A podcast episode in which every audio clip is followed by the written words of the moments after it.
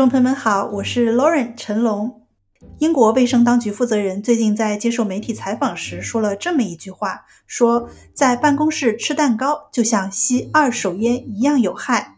这到底是过于夸张的碳水警告，还是同事或公司的款待诱使职场人士做出了不健康的选择呢？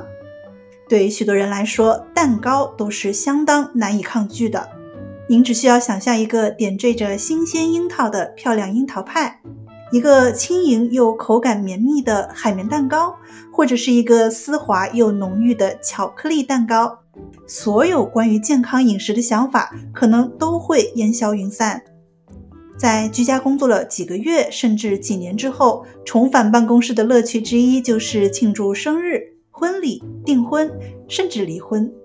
办公室里少不了蛋糕的存在。但英国食品标准局主席杰布教授说，在办公室吃蛋糕应该被视为被动吸烟。他在接受《泰晤士报》采访时说：“仅仅依靠个人的意志力来避免那些充满卡路里的蛋糕是不够的。”我们都喜欢认为自己是理性、聪明、受过教育的人，一直在做出明智的选择，却低估了环境的影响。如果没有人把蛋糕带到办公室，我白天就不会吃蛋糕了。但现在，好吧，我已经做出了选择，人们做出了选择，选择进入一家烟雾缭绕的酒吧。杰布教授的说法并没有得到普遍的认可。如果有人不想吃蛋糕，他们可以不用硬吃；不想做的事情可以选择拒绝。不过，健康教练沃克于2020年撰写了一份报告，探讨了人们对办公室蛋糕的反应和态度，解释了为什么很难对同事的蛋糕说不。有人觉得很简单啊，就说不，谢谢，我就不吃了就行了。不幸的是，这并不是许多人的立场，他们确实很难拒绝，而这可能是肥胖危机的一个原因。其实大家都知道，这些活动都是出于一种友善的意愿。但一些人在吃下了同事们的蛋糕、甜食、点心之后，确实产生了很大的心理负担，觉得自己做了一件不健康的事儿。本期圆桌健谈嘉宾悉尼注册营养师陶拓就认为呢，从活动组织者、食品准备者的角度，以及参与活动吃下点心的职场人、打工人的角度来看，都有一些方式可以让大家在工作场所的加餐吃得更健康。其实，如果是你是个组织者呢，一般我感觉这个几个元素，如果你都满足了就最好。就是首先我们必须聚会里就有新鲜的这种切好的水果，然后我发现呢，这个水果是只要是切开的话，它就比这个不切开的话更容易被这个呃员工所享受所吃到，对吧？这是第一个。第二个呢，我们说有这种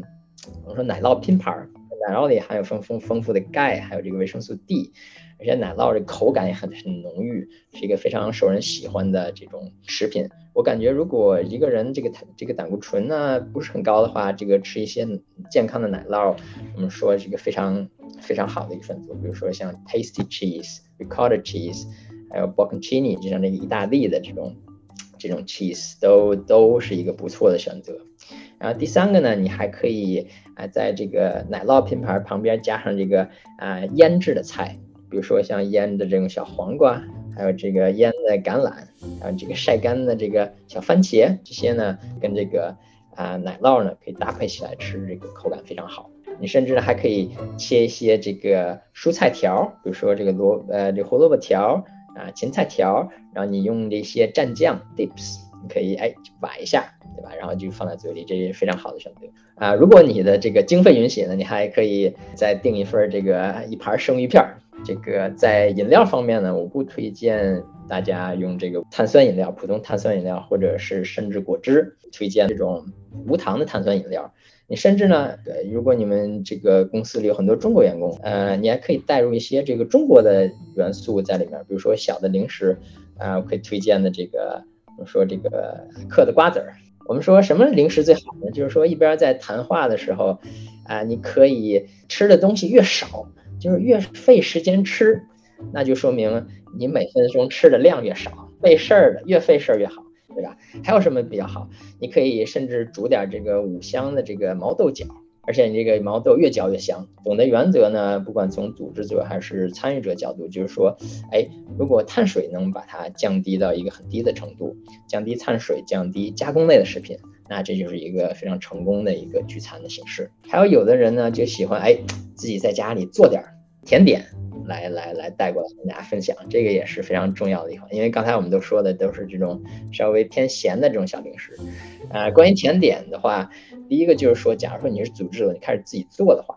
呃，我在这个原料的选择上呢，您可能啊可以适当的做一些更改，比如说，我说这个什么东西碳水高，就是说，哎，过多的这种普通的白面粉。好多糖或者蜂蜜就加进去，这个这个面粉里，就我们说可能不太好。所以说你可以换一些替代产品，比如说啊这个呃面粉吧，我们可以用这个杏仁粉，这个 almond meal 来代替。那我们知道杏仁就是非常健康的，很高的这种健康油脂、蛋白质还有这个纤维都很高，用这个来代替这个普通的面粉，就是一个非常好的选择。而那个糖呢，我们可以用这个天然的代糖，这样的话你甜味也有。然后呢，又不容易啊让你增肥，或者说不好的控制这个血糖啊。另一个甜的东西呢，你还可以摆上一点这种黑的巧克力，最少呢就是百分之七十五以上。如果能达到百分之八十五的话，就会更好，因为黑巧克力里面有好多这种非常健康的这种啊脂肪，它对它的饱腹感非常强，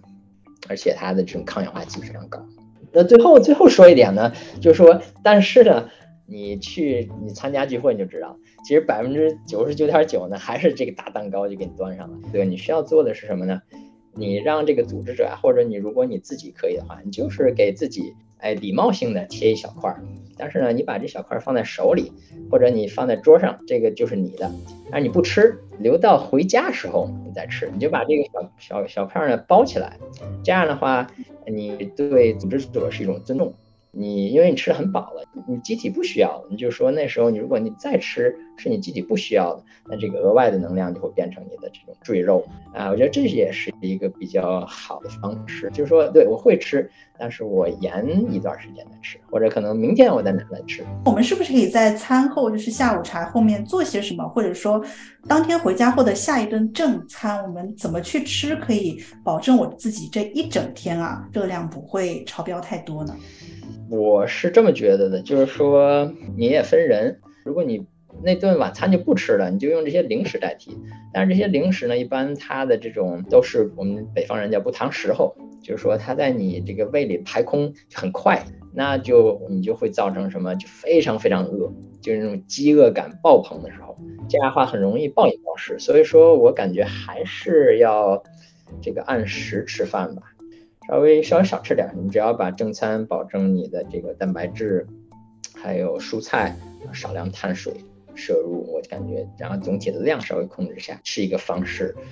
啊，或者呢，有个人就是做这种间歇性断食，就是在这个八小时之内就吃完了，然后这一天就不吃。那假如说这个时候呢，你可以知道，你比如说，啊，你知道你明天有一个聚会，然后你把那时间掐好了。你就说，哎，我只在这个早上，比如说早上十点开始吃，我到晚上五点就不吃了，就把它算作这个间歇性断食里面的一部分。然后如果再接着吃呢，你就要等到明天的那个时候再吃。